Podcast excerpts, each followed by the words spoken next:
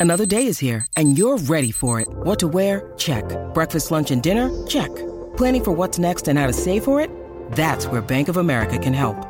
For your financial to-dos, Bank of America has experts ready to help get you closer to your goals. Get started at one of our local financial centers or 24-7 in our mobile banking app. Find a location near you at bankofamerica.com slash talk to us. What would you like the power to do? Mobile banking requires downloading the app and is only available for select devices. Message and data rates may apply. Bank of America and a member FDIC. Hola a todos, soy Víctor Abarca y estás escuchando Expreso con Víctor, el podcast diario. Uy, me ha quedado muy Expreso con Víctor, muy de programa radiofónico de los 90. Bueno, eh, Expreso con Víctor, el podcast diario sobre tecnología, tecnología que importa y cultura digital. Y bien, yo te digo una cosa, como el episodio de hoy, o sea, el episodio de hoy es potentito, ¿vale? Y como esta semana vaya a ser así de potente, vamos a terminar el año yo creo que con una pequeña taquicardia. Y mm, es que vamos a tener eh, rumores sobre Apple y Nothing, de lanzamientos reales también de Sonos, pero sobre todo también vamos a hablar de la que Elon Musk ha liado este fin de semana en su propia red social, en Twitter. Así que, como te digo, pilla unas palomitas y allá vamos.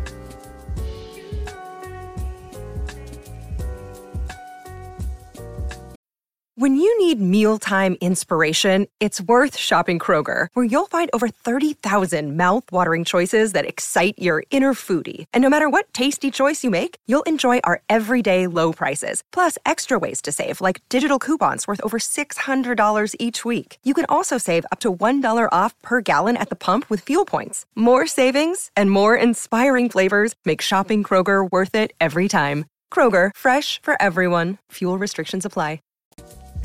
Antes cuando te decía en la presentación del episodio que el podcast de hoy va a ser interesante, yo te digo que lo va a ser porque hemos amanecido con un muy buen puñado de informaciones potentes y voy a empezar con una que nos gusta bastante, con los rumores recogidos por eh, grandes sites como son The Verge, Engage y también Bloomberg. Pero antes de nada quiero dar la enhorabuena a Argentina por haber ganado el, el Mundial, ¿vale?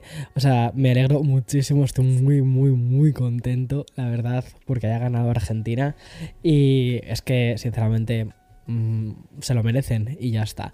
Bueno, y hablando de rumores, vámonos a Apple. Y es que si todos los lanzamientos asociados a los de Cupertino se cumplen, vamos a tener un 2023 en el que Apple se sumerja por fin en la realidad mixta con sus esperadísimas, esperadísimas gafas. Y posiblemente también con un nuevo MacBook Pro, yo creo que bastante más que posible. Y atento, atenta, porque también múltiples monitores externos, como lo oyes. Este es el rumor que sobrevuela Silicon Valley estos días y también la industria tecnológica.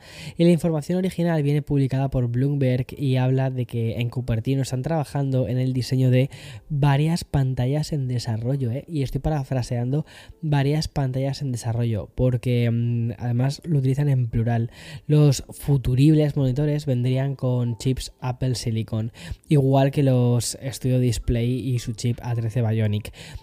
Y obviamente el objetivo de todo esto es equilibrar un poco los, recursos entre el Mac y los monitores. Uno de estos monitores que se prevé que pueda lanzar Apple sería una especie de versión nueva del, Pro Display XDR que recuerda fue lanzado en 2016. Y esta pantalla de 32 pulgadas sería la principal baza con su nuevo modelo actualizado en 2023.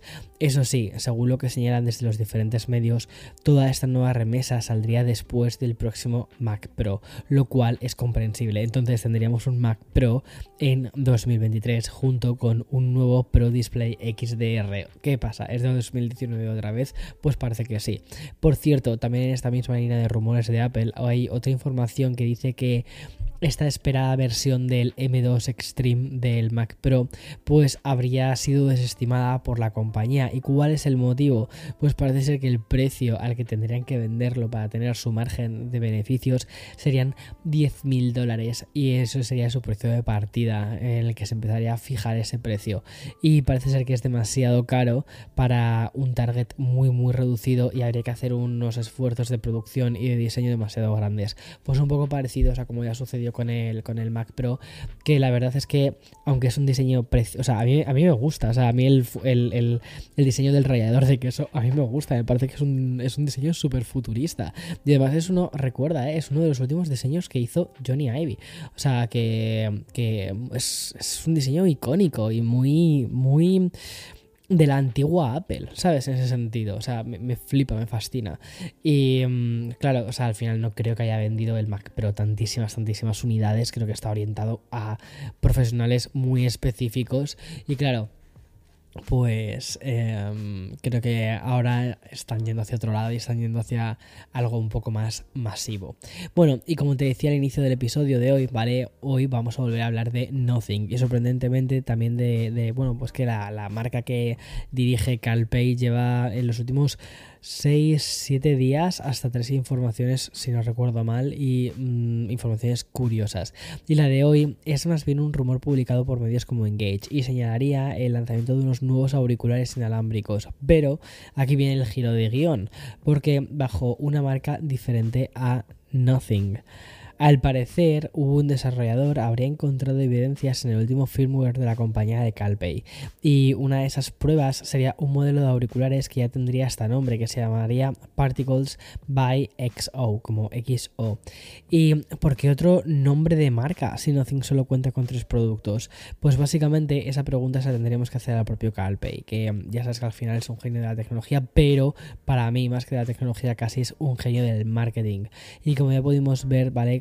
Sobre todo con, todo el hype que ha rodeado la marca y el lanzamiento del propio Nothing Phone One. Pero volviendo a estos supuestos auriculares inalámbricos, el mismo diseñador habría encontrado características como la compatibilidad con el code con el códec, perdona, LHDC, que es el códec para que se reproduzca em, audio de alta fidelidad, y también la cancelación activa de ruido.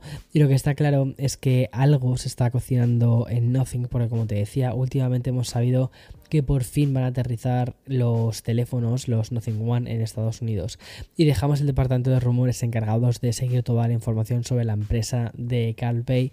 Y ahora vamos con la decisión de Elon Musk en la cuenta oficial de Twitter que ha tenido este fin de semana y que es que publicó en plena final del Mundial de Fútbol una eh, cosita bastante interesante y es que a pesar de que medio planeta estaba viendo el partido, el anuncio revolucionó no solo el mundo tecnológico, sino yo creo que el mundo en general, porque si has estado centrado en el partido entre Argentina y Francia o simplemente has estado a otras cosas, lo que sucedió en Twitter es una demostración de lo mucho de Joker que tiene Elon Musk.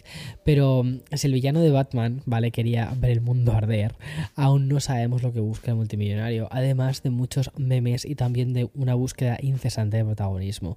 Y es que si escuchaste el episodio del viernes, sabrás que mm, habíamos dejado a Twitter prohibiendo links que vinculasen a su, a su nuevo competidor Mastodon y a un buen puñado de periodistas tecnológicos baneados por ser críticos con él y con eh, Twitter y también con el tema de, de los vuelos que hacían.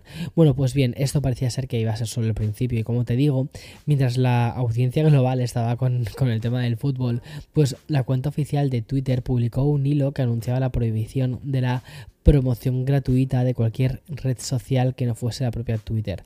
Es decir, los tweets que incluyesen links a Facebook o Instagram o Mastodon o Tribble o Post o eh, Noster, pues incluso hasta de la propia red social de Donald Trump, bueno, pues según explicaban el comunicado con forma de hilo, bajo la defensa de que todos sus tweets, todos esos tweets tienen como propósito principal llevar audiencia a otras, a otras plataformas, pues esos tweets quedarían eh, prohibidos. Pero mm, es que aún había más, porque la compañía también señaló que ya no se podría vincular links externos a otros perfiles ni a la de Twitter ni a través de tweets. Es decir, lo típico de sígueme en Instagram para ver más fotos mías, pues nada de eso, absolutamente nada, ni siquiera agregadores como Linkertree. Imagina un poco la revolución que ha provocado este comunicado. El ruido mm, fue tan y tan intenso que unas pocas horas después el hilo era eliminado de la cuenta oficial de Twitter y a cambio se publicaba una encuesta que preguntaba lo siguiente: ¿deberíamos tener una política que impida la creación o el uso de cuentas existentes con el objetivo principal de hacer publicidad en otras plataformas de redes sociales? La respuesta está clara, ¿no? Pues ahora mismo ha ganado el no por casi un 90%. En fin, y espera, que aún hay más, porque con Elon Musk, o sea, es que además es un poco como una pregunta un poco trampa, ¿vale? Y como te digo, al final, como Elon Musk es un poquito impredecible y no hay un final como tal, y es que eh, cuando hacemos esos todos o sea, me recuerda un poco a las series, un poco de Netflix y todas estas movidas, ¿vale? Porque dejamos al final que los episodios se vayan sucediendo uno tras otro y en una especie de casi binge watching, eh, pero sin descanso, ¿vale? Es como, es como ver eh, The White Lotus, pero así sin más. Y es que tras este vaivén en la política del uso de la plataforma, pues el propio Elon se lanzó a publicar una encuesta en su perfil personal. Y la pregunta era la siguiente. Dijo así, dijo, ¿debo renunciar como jefe de Twitter? Atenderé a los resultados de esta encuesta. Wow. Bueno, pues no sé hasta qué punto todo esto va de verdad en serio, porque es que el dueño de una compañía que ha, que ha cambiado la forma en la que nos comunicamos y que tanto nos ha dado, ¿vale? Pues frivolizando hasta este punto algo tan serio como incluso el puesto del propio CEO. Y por cierto, los resultados al cierre de la encuesta eh, es que sí que debía dimitir. Al menos eso es lo que respondió el 57% de los votantes. Es verdad que la encuesta es, como 57% sí, 43% no. No sé si, si, o sea, es como muy igual, ¿sabes? Bueno, pero esta no ha sido la única publicación de Elon, ¿vale? Durante el día de ayer, porque tras ver la reacción de la comunidad con el cambio de políticas de las condiciones de uso, pues Musk ha terminado pidiendo perdón. Y además añadió el siguiente mensaje. Dijo, en el futuro habrá una votación para cambios de política importantes. Bueno, y vamos a dejar ya un mejor de sabor de boca con una vuelta a la información más tecnológica, concretamente a una información que sobrevuela el, un posible futuro lanzamiento de Sonos. Y es que la compañía especializada en dispositivos de audio, y eso además Sonos me flipa muchísimo, pues parece que estaría eh, perfilando incluir tecnología Wi-Fi 6 en un altavoz que llegaría de forma inminente. Y es que según he podido leer tanto en The Verge como en Engage, Sonos estaría trabajando en lo que ellos llaman el S39 es el nombre temporal que va a, que va a tener un nuevo altavoz.